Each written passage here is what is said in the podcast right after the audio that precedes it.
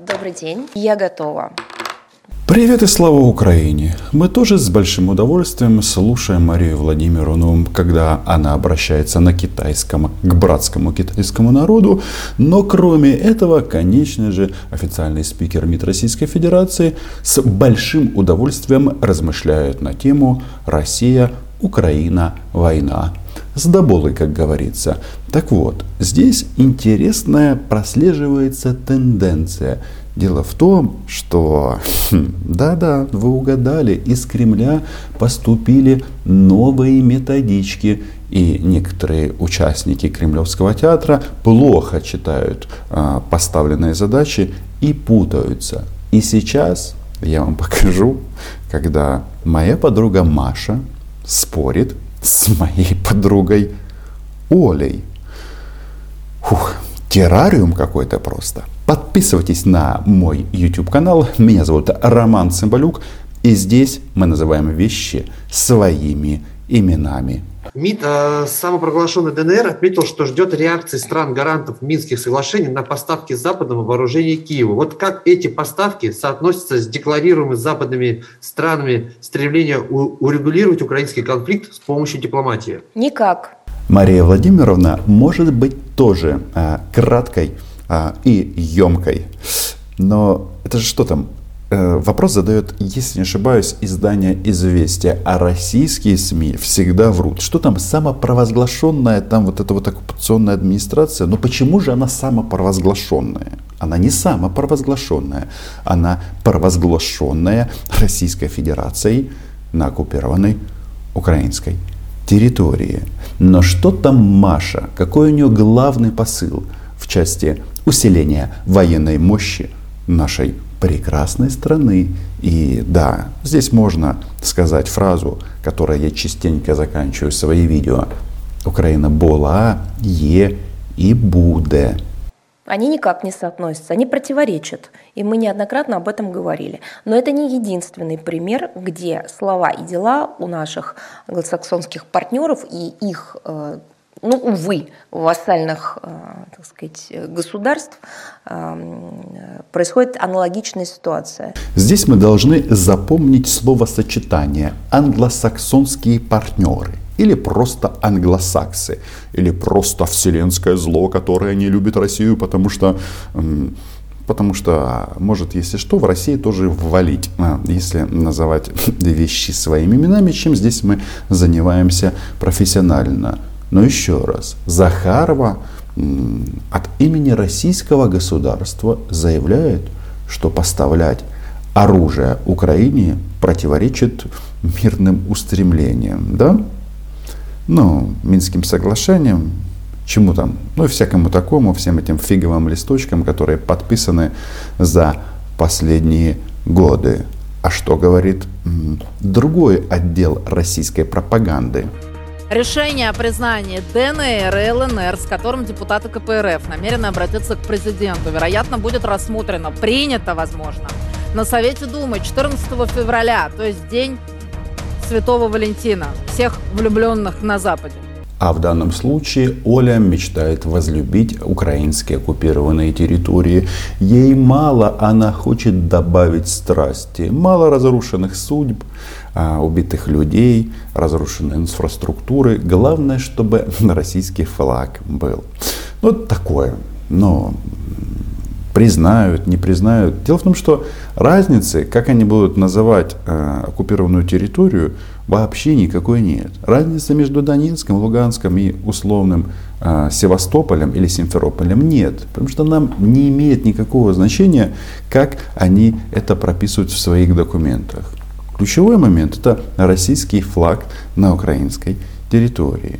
Но теперь давайте-ка попробуем поставить ставки, кто на кого. Пишите об этом в комментариях. Кто кого переспорит, Оля Машу или Маша Олю. Я ставлю на Машу. На столе у Путина обращение единороссов с просьбой о поставках на Донбасс отдельных видов вооружений. Уже доподлинно известно, что это никак не противоречит Минским соглашениям. Доподлинно известно. То есть поставлять оружие Украине нельзя, а России поставлять России, ну, на оккупированной территории можно. И ничто ничему не противоречит. Наверное, это виноваты кто? А, англосаксы. Для чего это делается? Для того, чтобы продвигать собственные, в первую очередь, англосаксонские тезисы в информационное пространство, вот эти самые методички, и не давать возможности для распространения контраргументации, позиций других сторон, а, материалов объективных. И все. Ну, как я вам и говорил, что Маша в их системе координат несет правду, а Оля, получается, врет. Что-то они запутались. Я вам серьезно говорю, а методички кремлевские нужно читать до конца. А то после этого противоречия.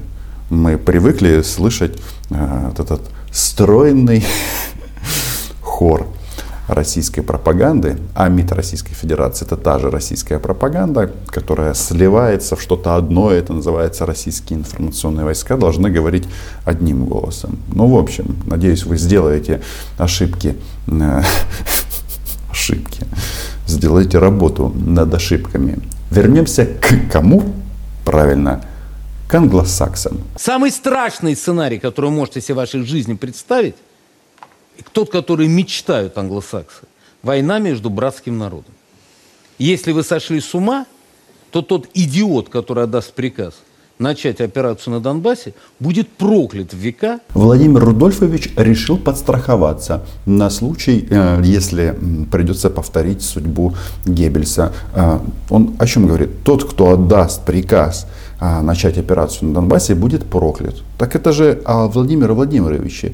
Только здесь не надо в условном наклонении это говорить. Если будет Владимир Путин соответствующий приказ отдал. И действительно, его проклянут, в том числе в России, когда будут анализировать э, политику Владимира Путина, он, соответственно, будет или на пенсии, или в мавзолее. Ну, нас это мало интересует. Что я имею в виду? Что когда народ э, проанализирует все и скажет, блин, у России-то было политическое влияние на все территории Украины, а так они уничтожили Донецк с Луганском, ну и э, вся остальная Украина стала автоматически Западом. Но Тут важно, что А. Зло – это англосаксы, потому что Владимир Рудольфович Соловьев, он методически читает хорошо, а иногда и пишет. Это тоже правда. Вопрос тут в другом. В чем вопрос? Вопрос в том, что как это, война между братскими народами, ну, во-первых, она уже идет, и не один год, и э, преступление, кстати, на российской власти в чем? Что они так там за демографию, за все это там переживают, но вообще-то а, Кремль дал приказ стрелять, как они говорят, один народ, ну даже если не использовать эту, эту чушь пропаганду а, и вот эти вот безумные те, термины, стреляют они объективно во многом русскоязычных людей. Ну, на Донбассе по-русски говорят нормально, это не секрет. В славян, Хотя кто-то скажет сейчас и напишет в комментах, типа, россияне не славяне. Ну, слушайте, дело не в этом. Дело вот по сути. По сути, а, Владимир Путин а, кровь пролил между двумя действительно когда-то, ну, как минимум, не самыми далекими государствами. Так вот, у а, Соловьева, нужно отдать ему должное, у него нет сомнений в том, чтобы отдать приказ стрелять в нас. И он об этом говорит. То есть мы, украинцы, пожалеем об этом, а россияне нет. Ну, слушай, те, эти любители взять Киев, взять Украину, э, когда вы сначала попробуете это сделать, вы же попробовали. Закончилось тем, чем закончилось. И российские правила, или диктатура российской смерти, она никому не нужна. Все понятно. Англосаксы, один народ, но они в нас стрелять готовы. Просто зафиксируем. Нужно вернуться к Марии Владимировне. Еще раз подчеркну, когда заявляется одно, на практике э, реализуется совершенно другое. Э, мы неоднократно комментировали и наращивание поставок вооружений на Украину, я сделала это только что, эвакуацию персонала посольств ряда западных стран из Киева, да, вот эту всю историю, когда сначала они вбросили дезинформацию, что эвакуируется российское посольство, а потом оказалось, что э, эвакуируют своих граждан, и бесконечные заявления о мифической российской угрозе, все это является проявлением искусственного нагнетания ситуации. Да, англосаксы виноваты и чуть-чуть Владимир Путин. Возможно, его в этом в Дрездене завербовали, и вот он сейчас начал служить своим хозяевам. Я иронизирую, ну согласитесь, если англосаксы виноваты в мифической угрозе, то что ж тогда, когда у Владимира Путина была возможность ответить на прямой вопрос, вы можете, можете ли вы гарантировать не нападение на Украину здесь и сейчас? Что сделал Владимир Владимирович? Расплакался, а нет, он не расплакался, он обиделся и начал рассказывать, что это Запад должен дать какие-то гарантии Кремлю. Ну бред, бред. Так, э, если угроза мифическая, то что ж тогда высшее российское руководство э, эти мифы не опровергает, а наоборот их всячески подпитывает.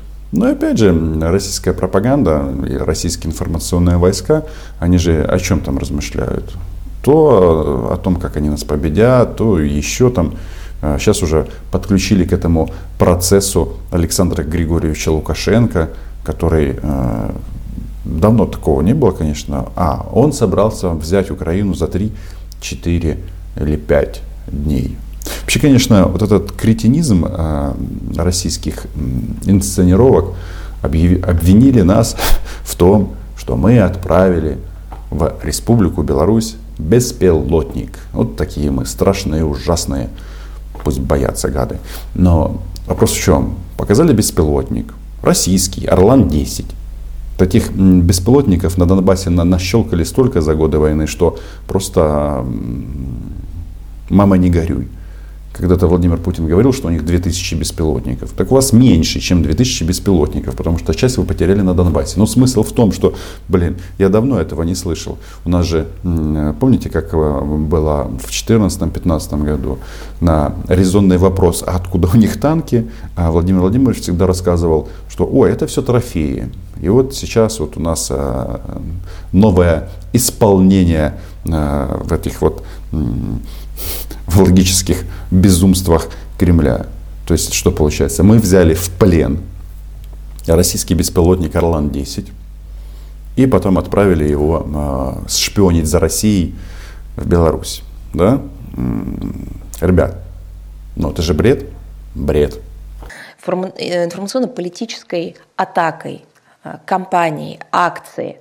Могу лишь еще раз повторить а, и подчеркнуть, и привести цитату министра иностранных дел России Сергея Лаврова. Все, что делает Запад в плане накачивания киевской власти оружием, создает у нее дополнительное искушение перейти к силовым методам решения вопросов на востоке Украины. Нам это абсолютно неприемлемо. Для нас это неприемлемо по понятным причинам. Напомню, это э, э, пресс-конференция министра, которая проходила как раз в этом здании 14 января. Мария Владимировна, а вот вы говорите, нам это неприемлемо по понятным причинам. А нам непонятны ваши причины. Потому что вы же раньше нам говорили, что вас там нет. А получается, что вы там есть. И Сергея Лаврова нужно тщательнее, Мария Владимировна, цитировать и не выдирать из контекста. На этом же мероприятии Сергей Лавров сказал, что никаких ограничений в части поставок оружия Украине нет. А Оля говорит, что поставлять на Донбасс оружие российское можно. Да? Я не знаю. По-моему, кому-то из вас будет атата. Нет, не будет, ну нужно сделать атата. Атата. А, за вранье. Хотя мы этому нет, мы этому не удивляемся. А просто здесь а, лишний раз не грех показать истинное лицо а, информационной обслуги Кремля. И также я хотела бы обратить внимание, что мы комментировали на разных уровнях и делали заявления относительно, что подобные акции по совокупности и по, своей, и по отдельности свидетельствуют о возможном проведении провокаций теми, кто нагнетает эту обстановку. Про ушедший в отпуск беспилотник Орлан-10, который белорусы э, почему-то начали позиционировать как украинский беспилотник, хотя у нас таких систем нет на вооружении, я уже говорил. А что это такое? Это и есть провокация. Это глявец. Такой маленький-маленький. Мол, они хотели напасть на Беларусь, а мы, соответственно, нападем на Киев. Ну, только речь не Александре Григорьевиче, конечно, идет. Ему вообще не, пожале, не позавидуешь. Он же э, добровольно на наших глазах э, этот поводок укоротил до того уровня, что он э, возле ноги сидит Владимира Путина и лает по команде. Ну, с другой стороны, это его выбор. Хочется ему ползать на коленях, Ради Бога. И я готова перейти к вашим вопросам. С нами ли известие? Здравствуйте, Мария Владимировна, слышите меня? Здравствуйте. Слышу вас. И сейчас, я надеюсь, еще и увижу. А, секундочку буквально. Мария Владимировна, у меня первый вопрос. Да. Вот а вот э, Россия заявила о рисках для своей безопасности в случае вступления Украины в НАТО. Как думаете, смогут ли США и страны НАТО предоставить э, Российской Федерации долгосрочные юридически закрепленные гарантии безопасности? И смогут ли стороны договориться о том, чтобы не создавать условий, которые могут быть э, расценены как угроза другой страной? Прекрасный вопрос, на который ответ всем известен. Россиян послали послали э, с их вот этими безумными э, требованиями, вот эта неделимость безопасности, делают из э, международной политики какой-то идиотизм, э, какими-то конвенциями оперируют. Мол, неделимость безопасности – это исключительно прерогатива России. То есть безопасность должна быть только для России. Даже уже Владимир Путин начал сомневаться – а, в этом безумии. Вы меня сейчас а, здесь а, кем видите? Предсказательницей или человеком, который озвучивает основные внешнеполитические аспекты нашей концепции, нашей работы на международной арене. Я все-таки считала второе. Да, предсказательница Маша и агент Оля. Что там э, дальше в части предсказаний? Мы не занимаемся гаданием, мы не занимаемся предсказанием, мы не занимаемся э, ничем подобным. Мы занимаемся конкретной прикладной работой, которая нацелена как раз на э, получение этих самых упомянутых вами гарантий безопасности. Э, всю хронологию вы знаете, были переданы нашим американским и натовским партнерам э, соответствующие предложения. На них был получен ответ, который сейчас обсуждается. Который... Не стесняйтесь называть вещи своими именами. Правду говорить легко и приятно. Не получен ответ, а получен отрицательный ответ. Вам сказали нет, нет и еще раз нет. Все как вы любите. Для того, чтобы э, была позиция нашей страны доложена президенту, и, э, соответственно, именно президент будет принимать решение о наших дальнейших шагах. Еще раз подчеркну, есть э, политическое, политологическое, международно-политическое прогнозирование, безусловно, как элемент работы. Но мы занимаемся прикладной дипломатией, собственно говоря. Предсказание и прогнозирование. Ой, если так будет продолжаться, то брифинги Марии Владимировны превратятся в что-то а прогноз погодный. Хотя предсказание прогнозирования, прогнозирование, по-моему, это где-то может быть даже рядом. Подписывайтесь на мой YouTube канал, лайки, репосты, комментарии. Пишите свои ставки, кто победит в этой битве бульдогов, простите, кто победит Маша или Оля, даже не так, кто победит, предсказательница Маша или агент Оля. Отдельное спасибо патронам и патронессам за поддержку канала с поэтическим названием Роман Цымбалюк. Да, не забудьте подписаться. И да, никогда не сомневайтесь, Украина была, є и буде. Чао!